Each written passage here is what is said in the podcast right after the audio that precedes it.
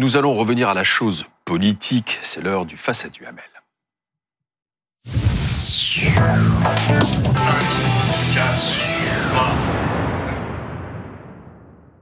Avec aujourd'hui en débatteur euh, le sondeur responsable de l'école de formation du Rassemblement national campus Emera, Jérôme Sainte-Marie. Euh, Jérôme Sainte-Marie qui a été aussi ancien conseiller de la candidate en 2022. Bonsoir. Bonsoir. Euh, bonsoir Alain Duhamel. Bonsoir. Euh, en cette rentrée politique de sondage en sondage, on voit Marine Le Pen gagner en présidentialité et en confiance auprès des Français. On avait très récemment d'ailleurs un sondage est là pour BFM TV montrer qu'elle progressait sur un certain nombre de critères. Vous voyez, plus 2, plus 4, plus 5, plus 9, notamment sur les idées, la capacité à réformer le pays, les qualités pour être présidente et le fait qu'elle soit capable de rassembler. D'autres instituts de sondage montrent aussi qu'elle progresse, notamment chez les cadres et les retraités. Une partie de l'électorat qui était jusqu'à présent méfiante euh, vis-à-vis de, de Marine Le Pen. Question, Alain Duhamel devient-elle la favorite pour 2027 je pense qu'elle peut tout à fait gagner, mais que évidemment rien n'est joué ni de près ni de loin.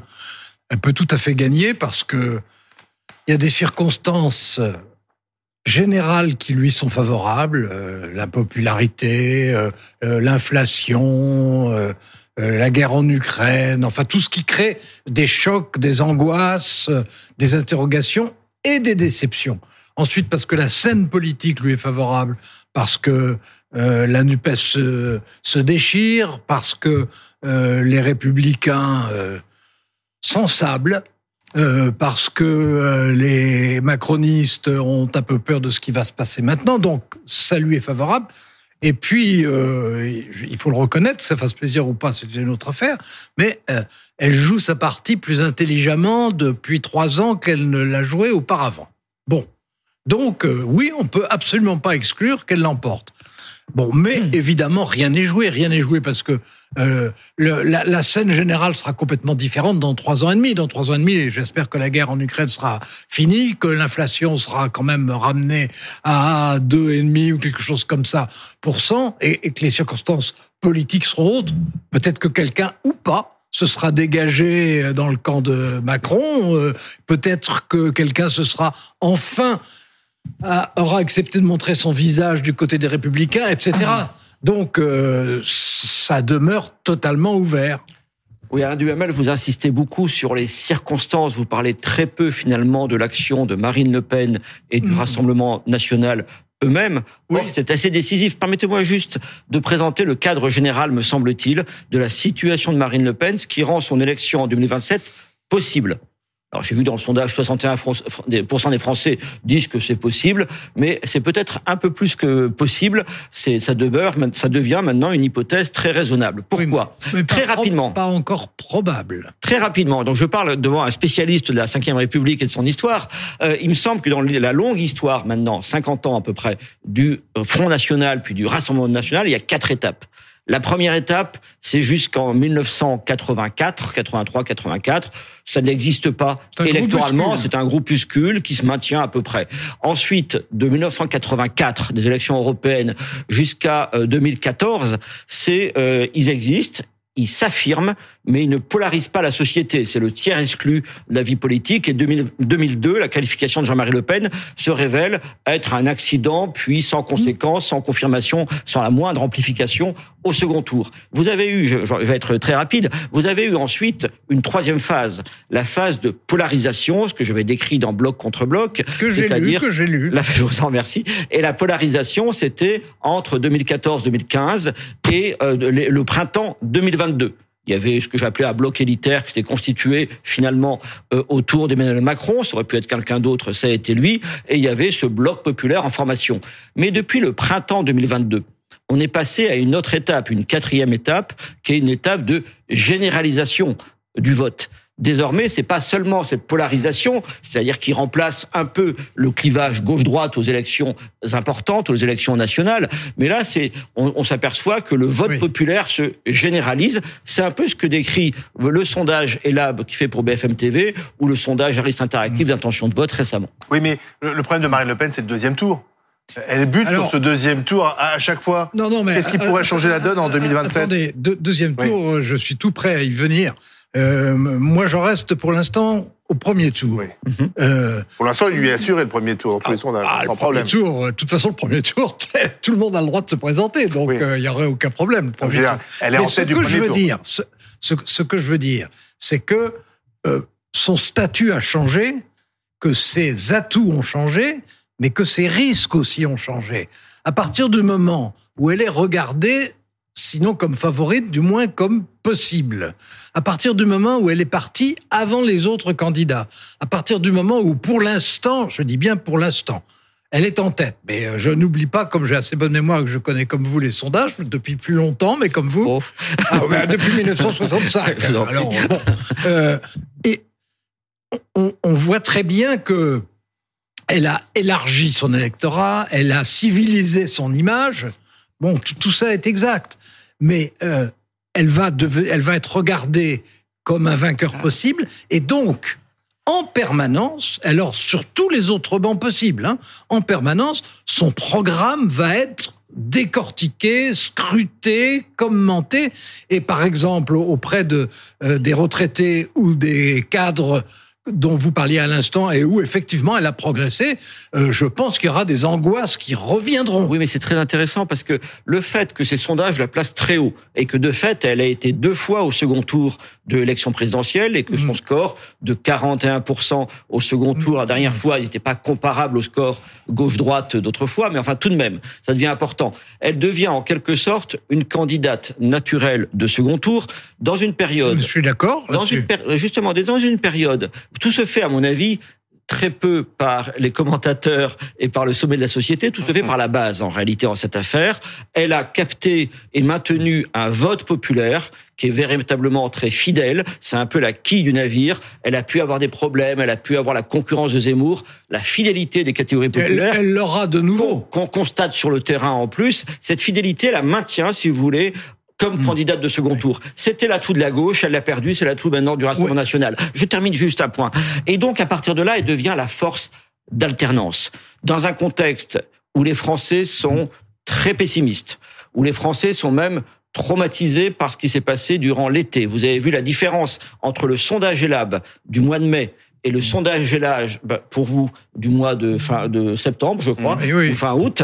Euh, Marine Le Pen a très peu parlé pendant l'été. Or, son image s'est transformée dans l'opinion. Pourquoi? Parce qu'entre-temps, il y a eu tout simplement les émeutes. Il y a eu toute une série d'événements traumatisants. Et ce qui fait que les retraités, qui pourtant n'étaient pas du tout favorables à la position du Rassemblement national contre la réforme des retraites, ces retraités qui ont, été quand même des bases électorales du vote Macron, ces retraités commencent à s'inquiéter pour un peu plus que leur pension pour leur existence. Non, alors qu'il y a eu un grand choc euh, euh, à cause de, des émeutes qui ont eu lieu à la fin du mois de juin et au début du mois de juillet, je veux dire, c'est assez normal.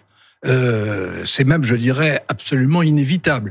Qu'il y ait un climat qui aujourd'hui soit plus porteur pour elle, je suis d'accord. Mais elle a changé de statut. En, fait, en- oui. en- en changeant de statut, elle change complètement de position. Elle était jusqu'à présent quelque chose qui ressemblait à l'agresseur. Et maintenant, elle va être inévitablement, puisque c'est elle qui pour l'instant est en tête, même si elle a été en tête déjà plusieurs fois Tout à fait. euh, au début des campagnes. hein. Tout à fait. Euh, mais maintenant, elle va être la cible prioritaire, puisque, ben Bon, si, si savez, on parle- a- mais non, mais attendez. peu Si- de choses attendez, lui ont été épargnées non, quand non, même mais ces attendez, dernières années. tout de mais non, même, mais hein. non, quand je dis la cible, c'est je parle pas d'un point de vue personnel. Je parle la cible d'un point de vue politique. Euh, Jusqu'à présent, c'était elle qui portait le fer. Oui, mais- Maintenant, à partir du moment où c'est elle qui, pour l'instant, est en tête, évidemment, il va y avoir euh, de toutes parts des exigences qui n'existaient pas. Euh, on, on va regarder au microscope tout ce qu'elle proposera. Ça va être décortiqué. Parce qu'elle ça, la va, ça, ça va être Mais bien entendu. Oui, mais on, on lui a adressé déjà un procès en incompétence, notamment après les, fois. les débats Oui. euh, du second tour. euh, Et on voit bien d'ailleurs dans les sondages que certes sur l'immigration, elle convainc les Français, mais sur le reste, euh, elle a du mal. Mais ça a été 100 fois et la question n'est plus une question habituelle, simplement de compétences économiques, de performance économique. Quand je parle des émeutes, ça n'est quand même pas négligeable. Oui. c'est pas négligeable, mais quand je parle des émeutes, quand je parle des émeutes, c'est pas simplement ces quatre journées, c'est simplement cette impression qui s'installe et qui ne vient pas de nulle part d'une déliquescence générale de l'État dans ses fonctions d'ordre, Mmh. dans ses fonctions éducatives, dans la défense des intérêts français à l'étranger. Il y a eu aussi quand même notre déroute diplomatique euh, en Afrique. Si vous voulez, les gens commencent à avoir peur que l'État, qui est quand même la base du- d'un pays comme la France, que l'État ne se maintienne plus. Or, ça, ce reproche est fait à Emmanuel Macron. On peut dire bon, très bien, peut-être qu'il nous représente euh, bien dans les, dans les Macron ou le, le, le futur Macron, si j'ose dire. Ah bah oui, c'est pas la même chose. Oh, c'est pas la même chose, mais Euh, vous savez. si, non, non, non. le problème des Français, non, mais maintenant, le justement- problème des Français aujourd'hui, c'est que quelle que soit la compétence de Marine. Le Pen, ils se demandent si on pourrait faire pire que ce qui est fait depuis quelques années. C'est ce que pensent certains Français et certainement Mm. pas tous.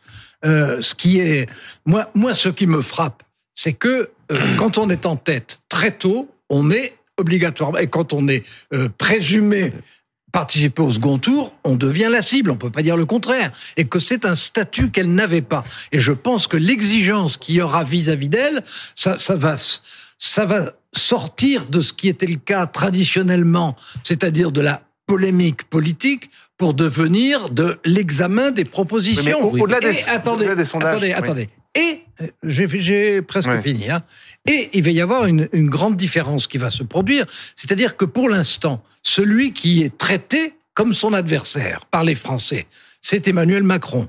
Mais que après euh, les Jeux Olympiques, les élections européennes, etc., ça, ne, Macron. ça ne sera plus Emmanuel Macron son adversaire, et Alors. que beaucoup de choses qui aujourd'hui lui sont reprochées, quelquefois à juste titre et quelquefois complètement à tort, mais beaucoup de choses ne s'appliqueront pas à ceux qui, aux autres concurrents. Là, Alors, là, elle a- sur l'impopularité de à Macron ce moment, qui à ce L'histoire- moment-là, euh, Non, mais- ils se définiront, euh, seront obligés d'avancer. Bien sûr qu'elle profite en quelque sorte de l'impopularité de l'exécutif qui est maintenant traditionnel, président après président.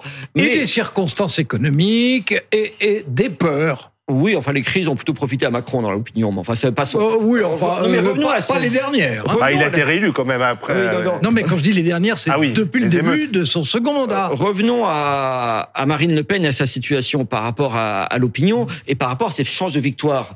Euh, c'est vrai que euh, elle a peut-être un atout parce que enfin, même plus, plus deux en réalité. Le premier, c'est que quand vous êtes populaire et quand les gens commencent à imaginer que vous pouvez être un jour au pouvoir, des gens qui hésitaient la rejoignent, y compris des gens compétents. Ça, c'est le premier élément. Le second élément qui est important, c'est que si on observe, comme vous le faites si bien, le champ politique, eh bien, si Macron a pu gouverner le pays et être réélu, c'est aussi parce que euh, peut-être qu'il n'était pas si majoritaire que ça, mais face à lui, les minorités, les oppositions étaient euh, divisées profondément entre elles, ce qui fait qu'il a pu être réélu au second tour facilement. Aujourd'hui, quand on observe le paysage politique, on a l'impression que se créent des divisions dans le champ politique en face de Marine Le Pen qui vont entre- rendre Mais extrêmement lesquelles- difficile, lesquelles Alors, euh, bah, notamment l'opposition de plus en plus radicale entre la NUPES et le camp euh, présidentiel. Encore une fois, aujourd'hui c'est Macron, mais plus tard ça sera un autre Macron sans doute. Oui, mais ça, euh, pour le coup, ça, on, on verra ça dans un- une grosse année. À partir d'une grosse année où je pense que les choses vont changer beaucoup. Moi, j'en reviens à son programme. Parce que ce que je pense, alors c'est ma, façon de voir les choses, euh, c'est qu'elle avance masquée. C'est-à-dire qu'elle présente de façon édulcorée un programme qui, sur le fond, n'a pas changé. Et quand je pense à ses positions sur l'immigration, bien entendu, sur la violence, sur l'Europe, et surtout ce qui, moi, me frappe le plus, je ne sais pas si ça frappera le plus les Français de la même façon, mais ce qui me frappe le plus, c'est sur ces propositions économiques et sociales, euh, je vais dire, jusqu'à présent, elle pouvait surfer parce qu'on se disait, de toute façon, elle est dans l'opposition, elle y restera.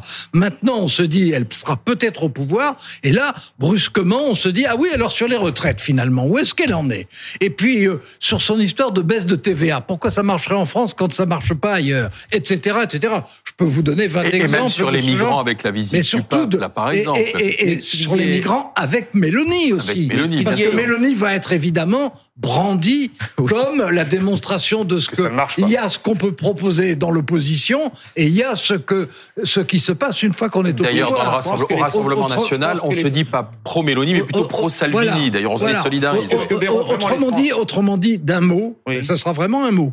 Euh, je pense que vis-à-vis d'elle, il y aura une déniaiserie. Vous, vous savez, je pense que vous sous-estimez quand même les attaques innombrables qui ont été, dont elle a été l'objet, peut-être très justement. Mais si vous prenez Mm. l'entre-deux tours de la présidentielle, ça a été un déferlement de toutes les autorités Oui, bien constituées. sûr. Autorité syndicale, autorité patronale, autorité Médiatique médiatique, etc. Absolument. Euh, or, il y a Il y quand a même... que, il y a que, il y a que l'Église de France, catholique donc, qui bizarrement a qui été restait très, relativement- enfin très bon, silencieux. Toutes les autorités constituées, en quelque sorte, se sont mobilisées pour la réélection d'Emmanuel Macron, Oui. Jusqu'à Jean-Luc Mélenchon et la NUPES. Et pourtant, vous avez 13 millions de Français qui ont désobéi. 41% des Oui, Français oui, oui, ont voté pour elle. bien sûr. Un peu comme ils avaient désobé- désobéi en votant non, Non, non, mais attendez, en 2005. euh, Cette proportion une- grande. c'est une évidence. Juste une dernière, dernière chose. Vous, on peut redouter la radicalité de- du programme affiché ou non de Marine Le Pen. Sauf que je note que dans le sondage Elab, 67% des Français considèrent que si elle était élue, ça, ça changerait vraiment euh, la politique. Or, d'après ce que dit le reste suis- du je suis sondage, d'accord il avec eux. semble, il- oui, mais d'après le reste du sondage, il semble s'en accommoder et vu Non. la gravité des mots qu'on traverse le pays, alors là- sans satisfaire. Alors là, je suis pas du tout d'accord parce que les, les Français rega- regardent euh, Marine Le Pen à travers des images globales qui se font d'elle, Oui. mais ils connaissent pas du tout. D'ailleurs, il n'y a pas à le leur reprocher. Euh, ça, ça viendra, ça viendra dans un an, dans deux ans, dans trois ans. Mais ils ne connaissent pas du tout le détail de leur programme. Or, quand on dira aux gens, alors finalement, est-ce que elle va rabaisser euh, l'âge de la retraite ou bien finalement, est-ce qu'elle va vraiment diminuer les impôts ici ou là, etc. Ben, là, je peux vous dire qu'il y aura des vraies discussions et, que ça intéressera les Français parce que c'est leur mode de vie qui en Je ne dépendra. suis pas là, par ailleurs, pour faire l'apologie de Marine Le Pen et son programme, mais cependant pour rendre compte de l'évolution de l'opinion en sa faveur. D'une part, il y a quand même, depuis un an, vous l'avez noté, euh, un travail parlementaire qui change Mais je- profondément on- les on- choses. On, on l'a dit cent fois, ça. hein. Absolument. Et contrairement à ce qu'on avait annoncé, les députés du Rassemblement national n'ont pas fait vraiment de faute. Souvenez-vous ce qu'on disait. Non, on va mais- voir leur vrai visage. sur des Oui, non, mais dossiers- attendez, moi, j'ai jamais dit ça à Tous les l'avance. insoumis. sur, sur des oui, mais dossiers, moi, moi sur des j'ai jamais dit ça à l'avance. Excusez-moi, sur des dossiers économiques et que les Français peuvent facilement appréhender. Par exemple, la question de l'énergie et du nucléaire. Oui. Là, il y a des positions qui sont prises, notamment autour d'un- d'une personnalité comme Jean-Philippe Tanguy, qui effectivement marque l'opinion. On sait que les Français sont devenus favorables au nucléaire. Oui, et quand on leur explique enfin- le système du marché européen de l'énergie et la, la- et la situation d'EDF, ils sont se- assez étonnés. Contre lequel se bat le gouvernement. La, la France et le gouvernement Pas le sentiment que ça en dégage. Ah ben oui, mais c'est peut-être pas le sentiment, mais c'est la réalité à Bruxelles. Là, c'est la France qui fait aujourd'hui le maximum pour justement euh, pouvoir euh, remodeler un modèle de financement équitable en ce Mais qui concerne l'énergie. Je suis entièrement d'accord que le jeu est ouvert, mais il me semble que les atouts qu'elle avait se sont beaucoup accrus en je, je Merci ne- de je ce ne dis débat. pas, je ne dis pas que le jeu est fermé. Merci de ce débat, Jérôme Sainte-Marie, Alain Duhamel.